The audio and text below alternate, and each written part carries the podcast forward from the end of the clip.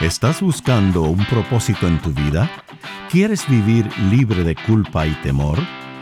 Bienvenidos a Conéctate a la Vida, donde te ofrecemos al Jesús auténtico, la única fuente de gracia y amor. Y aquí está Elizabeth Talbot con Gustavo Squarson.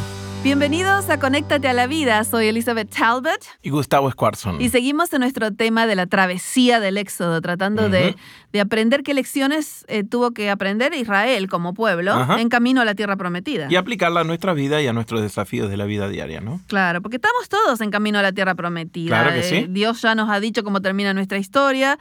El que, el que acepta a Jesús como Salvador estará en la tierra prometida. Pero mientras tanto estamos con problemas diarios, con necesidades y qué cosas podemos aprender para vivir con un poquito menos de ansiedad, ¿no? Ya, para poder, ¿no es cierto?, pasar por encima de la circunstancia y, ver a Dios de otro punto de vista, ¿no? Exactamente. Y entonces por eso estamos yendo en diferentes historias que tenemos en el libro de Éxodo. Y hoy me encanta el tema de hoy, porque es el, tema en cuando, Dios les dice cuánto valor tienen ellos en, mm. sus, a sus ojos, ¿no? Este, ¿Alguien alguna vez te ha dicho cuánto vales como persona? y Porque a veces nosotros mismos no sabemos cuánto valemos y otra gente nos dice no vales nada, pero ¿alguien te ha dicho alguna vez que vales tanto. Sí, sobre todo porque hay una gran diferencia, no sé si se va a entender esta palabra, pero piropo, ¿no? Como un, un, halago, ¿no? Un halago es diferente. Es diferente, porque vos ah, qué bien. Pero cuando vos estás en un momento oscuro, como me pasó, por ejemplo, yo estaba en un momento que, que tiré la toalla, que yo dije, ah, no vamos más para nada. Y Como derrotado en la vida. Derrotado completamente, ¿viste? Y te enfocás en lo mínimo. Voy a trabajar y voy a...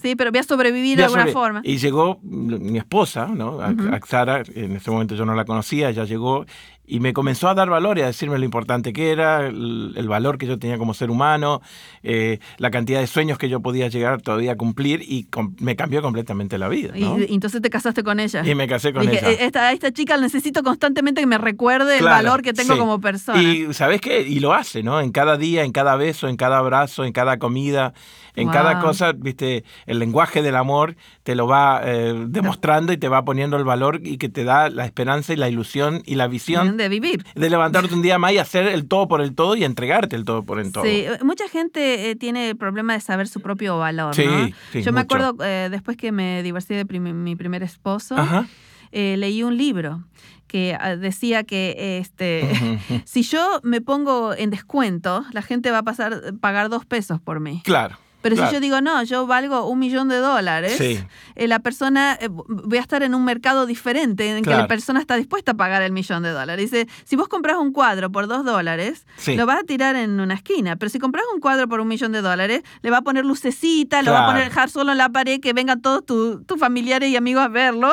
porque tenés valor, pagaste Soma. Y el valor de las cosas no es tanto por lo que uno, lo que la gente dice, sino por lo que uno está dispuesto a pagar. Claro, y, Dios le está diciendo acá a Israel que, el valor que ellos tienen, y pensar que ellos eran esclavos por cuatrocientos y pico de años. O sea que su estima estaba por el piso. por el piso. Y lo primero que hace Dios cuando va a hacer un pacto con ellos es decirle, yo ya hice todo esto por ustedes porque ustedes valen tanto para mí. Mm. Qué, increíble, así empieza. Dijiste lo primero. Sí. A mí me parece que ese es el primer paso. Hasta que vos no pongas tu estima donde Dios quiere que esté, hasta que no te veas como Dios dice que te ves, me parece que el siguiente paso a la sanidad va a ser difícil. El tema de hoy es importante porque lo primero que tenés que hacer es, creer yo creo que soy lo que Dios dice, que, soy. Y, eso es muy importante porque yo no soy quien yo creo que soy. No, ni mucho menos lo que la gente dice, la publicidad. Lo que otros creen que soy. Porque estoy bombardeado por un montón de que si no me he visto, si no tengo este cuerpo, si no tengo estos ojos, no valgo sí, sí, nada. Tengo 10 kilos de más. sí. sí. No, eh, eh, lo que dijo Gustavo es muy importante. Este, yo soy quien Dios dice que soy. Y, mi valor eh, ya lo determinó, ya lo confirmó en la cruz. Porque si yo fuera la única persona que había que salvar, Jesús hubiera... Lo hubiera hecho. Lo hubiera, hecho. hubiera muerto por mí. Sí, Así solamente que pensar que yo valgo tanto que valgo la vida del Hijo de Dios. Sí. Así que eh, imagínate. No nos gustan las cosas gratis porque creemos que tiene algo escondido detrás. Pero no es así con Dios. No, porque la salvación es gratis, pero no barata. O sea, se pagó. se pagó un altísimo precio. Claro que sí. Un altísimo precio. Y entonces eh, es interesante este pacto que va a hacer Dios. Ya, mm. los, ya los sacó de Egipto. Sí. Y ahora les dice, ¿quieren ustedes ser mis hijos? ¿Quieren ustedes estar en un pacto conmigo? Este, este, esta clase de pacto se usaba mucho en el tiempo de la Mesopotamia y de Egipto. ¿De qué manera? Es, un pacto que se llama el soberano súbdito. A ver. Que no está en un pacto entre dos partes iguales. Ok. Eso es un contrato. Claro. Un, contrato dice yo hago esto. Y vos haces esto. Y vos haces esto, ¿no? Está bien. Pero en este caso es el contrato del súbdito, del soberano súbdito, dice yo hago todo por ustedes. ¿Y nosotros? Y, ustedes simplemente me dan su lealtad. Ah, ok. O sea, no, tengo nada para entregarte. No tengo no tienes nada para entregarme. Por eso es el, soberano es el que te da la tierra, eh, te da la protección, etcétera, etcétera. Y vos vivís en el territorio del soberano y decís, este soberano es tan increíble y todos quieren vivir en ese territorio porque este soberano es tan bueno. Lo único que yo hago es publicitar sus bondades hacia mí. Exactamente. Eh, y así eran, y tenemos muchos eh, de, pactos de ese tiempo, de los hititas, de todo eso, que eran este, este, esta clase de pactos. Mm, y entonces este pacto está en Éxodo 19 al 24. Este es el, el, lugar donde va a ser Dios pacto con Israel. Con Israel, muy porque bien. El pacto de la salvación es unilateral. Dios ya dijo, yo voy a salvar al mundo. Ok. Sin, sin tu ayuda. Sí. ¿No? Y entonces después nos dice, ¿quieren ustedes ser este, parte de este eh, eh, pacto. Claro, quieren este entrar en este pacto conmigo, ¿no? Quieren entrar en esta relación. Ah, mira qué lindo. Entonces eh, empieza el capítulo 19 del Éxodo diciéndonos dónde están y que Dios está por hacer un, pacto con ellos. Vamos a empezar con el capítulo 19, versículo 1 y 2, donde están llegando a Sinaí. En el mes tercero de la salida de los hijos de Israel de la tierra de Egipto, en el mismo día llegaron al desierto de Sinaí. Así que ya pasaron tres meses de que salieron de, Egipto. De Egipto. Muchas cosas pasaron en tres meses. Sí, sí, ¿eh? de todo, sí. Habían salido de Refidim y llegaron al desierto de Sinaí y acamparon en el desierto y acampó allí Israel delante del monte. Entonces acá este, estamos llegando a donde Dios, Dios les va a dar los diez mandamientos, dicen ahí. Estamos llegando. ¿Y qué va a decir primero Dios? ¿Qué les va a decir? ¿no? Y entonces ahora empezamos esta parte tan hermosa. Eh, versículo 3 dice, Moisés subió, subió a Dios y Jehová lo llamó desde el monte diciendo, así dirás a la casa de Jacob y anunciarás a los hijos de Israel.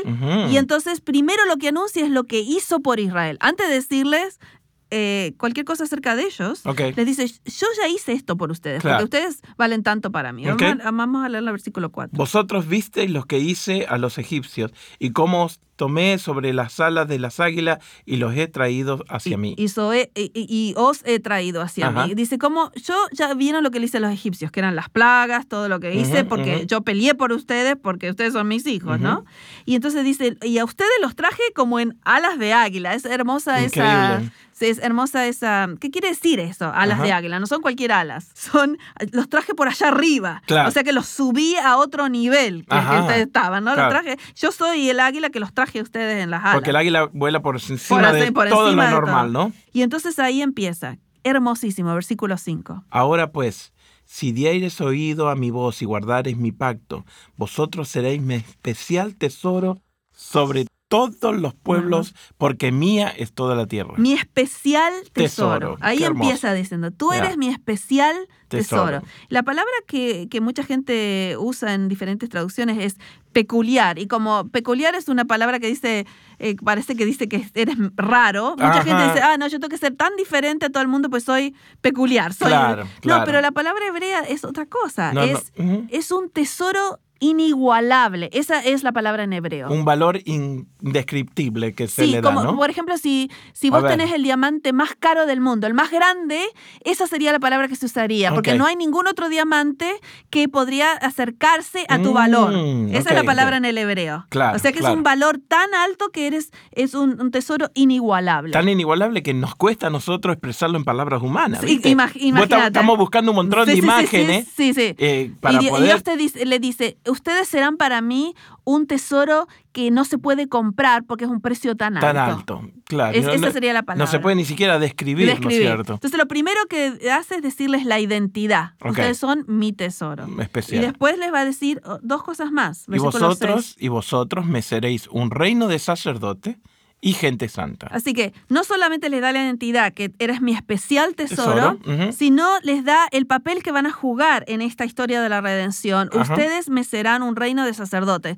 ¿Qué hacía el sacerdote? A ver. No, decime, ¿qué hacía un sacerdote en ese tiempo? Intercedía, hacía la conexión entre... Mediaba, mediaba Dios, Dios, al pueblo. Claro. ¿No? Hacía la conexión entre Dios y el pueblo. Entonces, si ustedes van a ser todo un reino de sacerdotes que le, va, le, va, a decir a todo el mundo quién soy yo. Van a mediar el conocimiento de mí al resto del mundo. Van a traerme, van a conectar de nuevo con todo este mundo. Con todo este mundo. No era solo para Israel. Israel iba a ser los sacerdotes de Dios. Acá ellos iban a ser el puente por el cual el mundo iba a poder tener acceso a, la gloria y al poder y a toda la provisión de Dios. Así que, eh, lo primero que dice es la identidad. Ustedes son mi tesoro.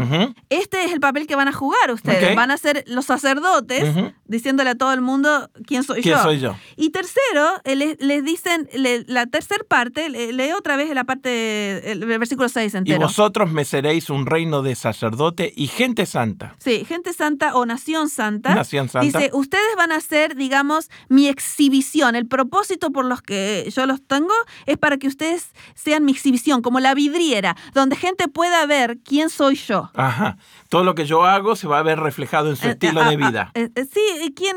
No, a ver, es, así. Es como van a decir esta gente está tan bendecida por este Dios que yo también quiero que Él sea mi Dios. Claro, la gente va a decir, no, mirá la familia que tenés, mirá el matrimonio que tenés, mirá cómo la finanza te va bien. ¿Por qué todo eso? Y vos le vas a decir, ah, porque Dios me bendice, porque Dios me provee, porque Dios me por sana. Eso, por eso Dios tiene un, patrón que siempre elegía al menor para que este, nadie diga, wow, esa persona era muy fuerte. No, elegía al más pobre, a la nación Israel, la más chiquita, que eran esclavos, y que cuando eh, veían todo lo que, eh, lo, que llegaba a pasar, dijeran, wow, ellos tienen que tener un Dios tan poderoso, porque obviamente no son ellos. Si no está Dios metido, es imposible que esta gente pudiera hacer ese tipo de cosas. y, el Nuevo Testamento dice que Dios elige vasijas de barro.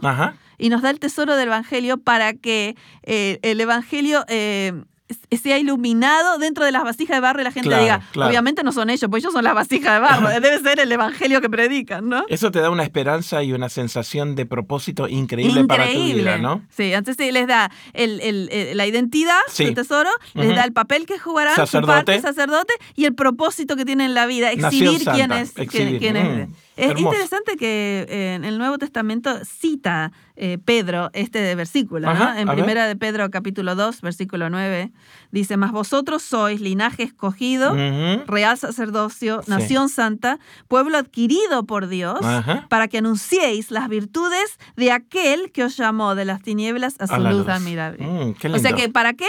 Para que eh, sean... una vez leí una biografía de un hombre y decía, era una flecha señalando al cielo. Esa era la mm. biografía de esa persona. Y, y, para eso nos eligió Dios. No, para, no porque somos perfectos, sino porque somos una flecha eh, este, señalando al cielo, que todo viene de Dios. Y cuando estamos llenos de Dios, ¿no es cierto? La gente lo va a notar y va a querer conocer a ese Dios. A ese Dios que nos, amó tanto y, que nos amó. Porque ¿a, quién respeto yo más? ¿A una persona que nunca tuvo problemas o una persona que tuvo problemas y que los pasó? Claro, claro. ¿No? Y entonces, una, el pueblo de Dios no es un pueblo que es perfecto.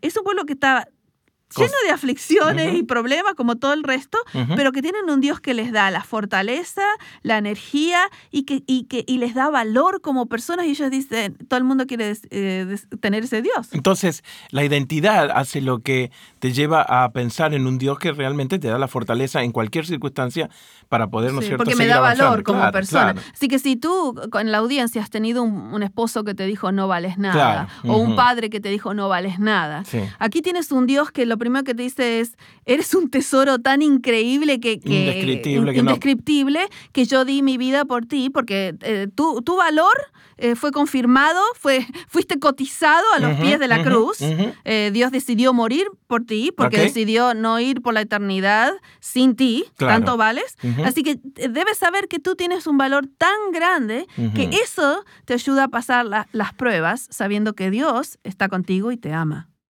Gracias por acompañarnos en Conéctate a la Vida.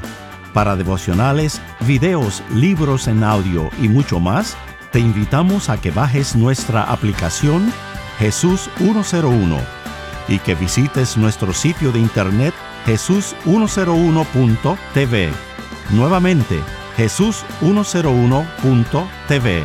Hasta pronto y recuerda que con Jesús puedes vivir sin temor.